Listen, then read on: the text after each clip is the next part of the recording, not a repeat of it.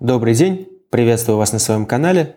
Сегодня я расскажу вам о том, как увеличить количество холодных звонков в отделе продаж с помощью автоматизации обзвона.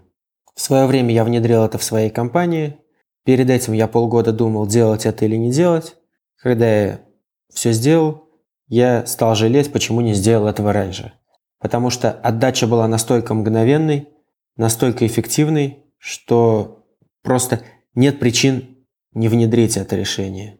Наверное, все вы сталкивались с определенными проблемами в своих отделах продаж, такими как невыполнение плана холодных звонков, несоблюдение скрипта, невозможность собрать и проанализировать отчетность в необходимом разрезе, невозможность адекватно проанализировать работу отдела продаж по этой отчетности, элементарное отсутствие дисциплины в отделе продаж, сложность набора сотрудников на холодные звонки, которые, приходя на работу, сразу же спрашивают, а база будет, а заявки будут, а реклама будет.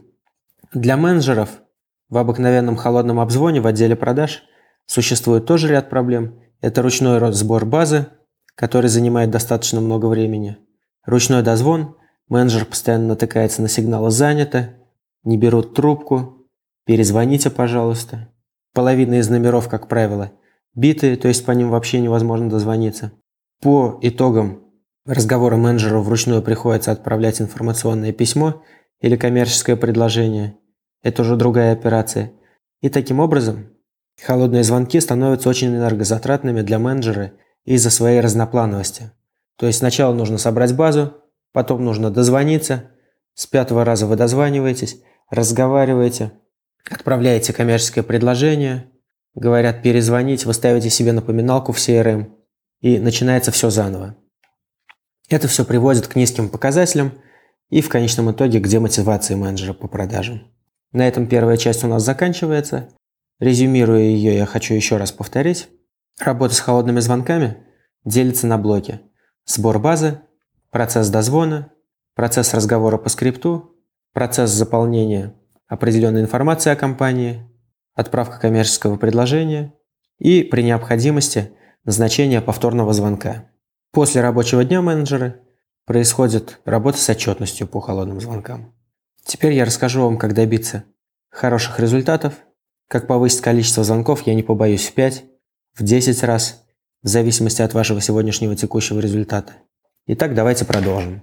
Итак, первое, с чего я хотел бы начать, я считаю, что необходимо разделять отдел продаж на две части. Отдел колл-центра и непосредственно продажников.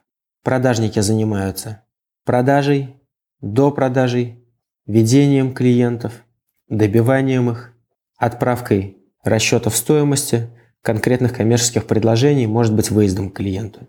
Отдел колл-центра, состоящий из операторов, занимается холодным обзвоном, и их задача – достигнуть поставленной цели. Но в нашем случае это передать теплых клиентов в отдел продаж. Их задача – максимально охватить целевую аудиторию, дать максимальный трафик, дать максимально интенсивный обзвон, то есть чтобы за короткие сроки обзванивалось много компаний, чтобы было много теплых клиентов и отдел продаж был загружен. При этом, в идеале, те базы данных, которые выходят из колл-центра, те клиенты, которых мы передаем в отдел продаж, должны выходить максимально конкретные, с максимальным количеством данных, максимально сегментированные, чтобы по этим отчетам мы могли формировать план продаж, чтобы знали, чего требовать с менеджерами, и, точнее с менеджеров, и чтобы мы знали, как менеджерам готовиться к звонкам. Как происходит работа в колл-центре? Первое, от чего я всегда советую уходить, это ручной сбор баз. Существует очень много парсеров, их продают в среднем за 3000 рублей, практически под каждый справочник. Что такое парсер? Это программа, которая из какого-то справочника контактной информации – будь то желтая страница, 2GIS, Яндекс, карты, выкачивает контактную базу по ключевым словам, по заданным тематикам, и в результате вы за 10 минут получаете базу, которую вручную выкачивали бы несколько суток. Заранее выгрузив данную базу и загрузив ее в колл-центр, колл-центр в данном случае – это нарицательное имя программного обеспечения, используемого в колл-центре. И все дальнейшее, что я буду рассказывать, связано именно с этим программным обеспечением. Позднее я остановлюсь на некоторых вендорах данного программного обеспечения, но сейчас расскажу о том, как строить систему. Итак, первое, мы ушли от ручного сбора баз. Второе, как только база загружена в колл-центр, операторы сидят, на столах нет никаких бумажек, ни телефонов, есть только компьютер и гарнитура на голове. Гарнитура позволяет держать руки свободными и забивать данные в карточку с клавиатуры. Получив базу, программа начинает актуализацию этой базы. То есть начинает прозванивать сама без участия оператора по нескольким линиям одновременно, контакты с баз данных и проверяет те контакты, которые берут трубку в течение 30 минут, прошу прощения, секунд, добавляются в список звонков на сегодняшний день. Те компании, по которым дозвониться невозможно, не берут трубку долго или постоянно занято, откладываются на более позднее время. Итак, на втором этапе мы избавились от битых номеров. Далее программа, робот, начинает в автоматическом режиме набирать номера, уже актуализированные, и в случае дозвона подключать свободного оператора к разговору.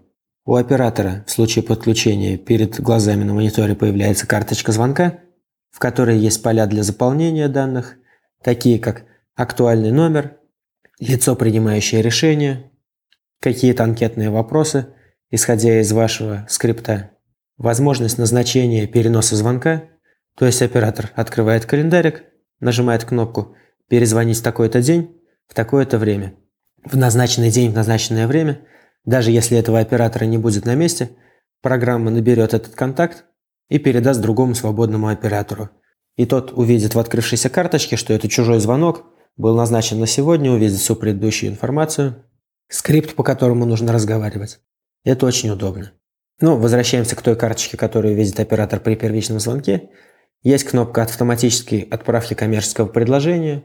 То есть вы вводите электронную почту, нажимаете «Отправить КП», Заранее подготовленный шаблон автоматически уходит. Очень удобно. Если это делать вручную, порой на это уходит 2-3 минуты. Следующее, что мы видим в карточке, это скрипт. В идеале он располагается в самом верху.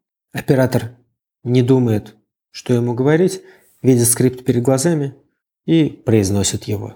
Также в карточку можно включить вопросы для автоматического формирования комментария это такие вопросы, которые вы можете предугадать, зная ваш бизнес, ответы на которые вам нужны в комментарии. И потенциальные ответы вы тоже должны будете предугадать.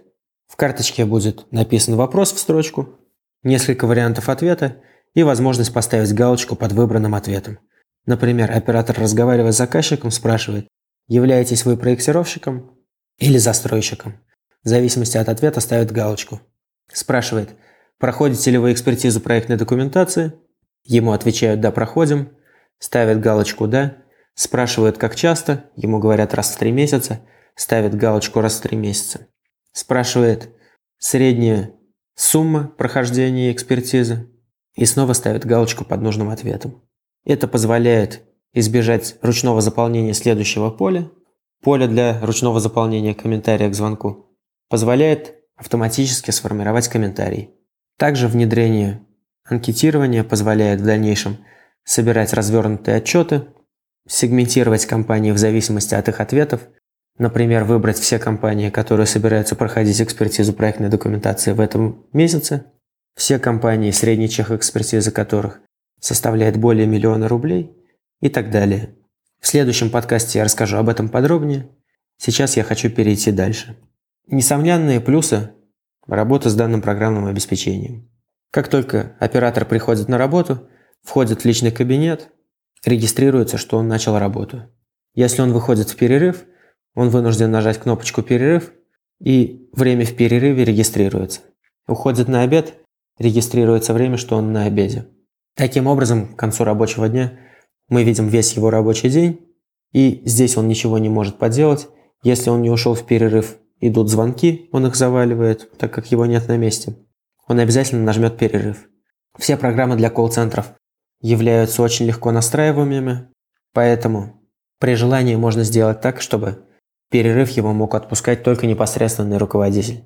То есть он хочет выйти, просит, ему останавливают звонки, он выходит, возвращается, ему включают звонки. Это еще больше повышает дисциплину. Также программа позволяет хранить абсолютно любую отчетность.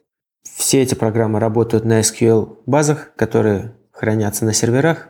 И, допустим, вы полгода работали на такой программе, через полгода вы придумали какую-то форму отчета, за все предыдущие полгода, создав определенный запрос, вы можете этот отчет вытащить. Так как то, что вы не знали, что вам нужен какой-то отчет, не влияет на хранение самих данных. Это очень удобно. В своей компании я ежедневно проверяю средняя продолжительность звонков, количество звонков на человека, среднее время дозвона, среднее время поствызывной обработки. Поствызывная обработка – это когда звонок уже закончился, а оператор дозаполняет карточку. Среднее время дозвона и так понятно, разговора тоже. Если ежедневно проверять эти данные, начинаешь привыкать, и как только у какого-то оператора в какой-то день появляются отклонения, ты моментально их видишь и начинаешь разбираться с этим. Например, если скачнула длительность звонков, значит либо пошла более или менее качественная база и стало либо больше профильных клиентов, либо меньше, либо оператор стал отходить от скрипта. Если у всех операторов на этой базе произошел скачок, значит дело в базе. Если скачок только у конкретного оператора, значит нужно сесть рядом с ним или выкачать записи его звонков, которые, кстати, автоматически хранятся на сервере, и послушать их. Скорее всего, вы найдете там что-то интересное.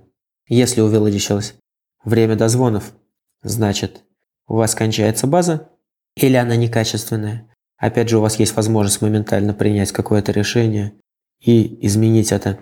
Также вы, ну, к примеру, мы смотрим количество выявленных ЛПР, лиц, принимающих решения, смотрим количество переводов из группы в группу, ну, например, количество теплых. Этот показатель показывает нам конверсию. Также я забыл рассказать про прогрессивный автодозвон. Дозвон может происходить не по одному номеру на одного оператора, а, скажем, можно сделать несколько линий, 5 линий на каждого оператора, и тогда звонок будет одновременно по пяти контактам, и первый контакт, до которого произошел дозвон и который взял трубку, будет подключен на уши оператору. Это позволяет сократить время дозвона. Вообще, вот с временем затраченным на каждое действие, их получается три. Дозвон, разговор и поствозовная обработка. С этим нужно работать. Если вы посчитаете, скажем, 30-секундный дозвон, 30-секундный разговор и минутная постобработка, 2 минуты, рабочий день оператора 460 минут, если вычесть перерывы и время на обед. Получается, что тратя 2 минуты на каждый звонок, вы можете добиться максимум 230 звонков в день. Если вы какой-то из этих показателей увеличиваете, количество звонков падает. Если какой-то из этих показателей сокращаете, количество звонков растет. Я, например, у себя в колл-центре работаю с показателем поствызывной обработки и путем формирования автоматического комментария ухожу от нее. Соответственно, количество звонков можно таким образом вырастить в два раза. Также мы работаем с прогрессивным дозвоном, что позволяет сократить время дозвона. Кстати, даже без прогрессивного дозвона время, которое занимает среднее, среднее время, за которое берут трубку контакта, 17 секунд. Включите прогрессив, и будет быстрее. Здесь, конечно, есть опасность, что вам начнут говорить при последующих звонках те контакты, до которых произошел дозвон, которые не успели вовремя взять трубку и произошел сброс, что вы их достали, что за сегодняшний день вы позвонили им пять раз. Поэтому прогрессив рекомендую включать только если у вас очень большая контактная база, ну скажем от 30 тысяч контактов, и ставить Последующий перезвон в случае неудачного дозвона на следующий день, не раньше. Также рекомендую ставить масочные номера, то есть номера, на которые вам не могут перезвонить. Главное, не используйте свой офисный номер, свой номер, который вы даете в рекламе, потому что это будет просто пипец. При таком количестве звонков в день, представляете 5 операторов, 400 звонков на каждого – 2000 звонков в день, ваш офисный номер просто завалит, если вы используете его в качестве номера для холодного обзвона. Вот. На этом у меня, пожалуй, все. Резюмируя, повторюсь. Уходите от ручного сбора баз, используйте парсеры, используйте актуализацию баз данных для того, чтобы не звонить по битым номерам. Используйте автодозвон, чтобы программа сама дозванивалась до клиентов, и в идеале прогрессив вместе с ним. Используйте автоматическую отправку информационного письма. Это позволяет сократить пару минут. Используйте автоматический комментарий. Это позволит вам добиваться расширенной отчетности, сокращать время поствызывной обработки и ежедневно проверяйте отчетность. Всего доброго, с вами был Яхин Рустем. Buster.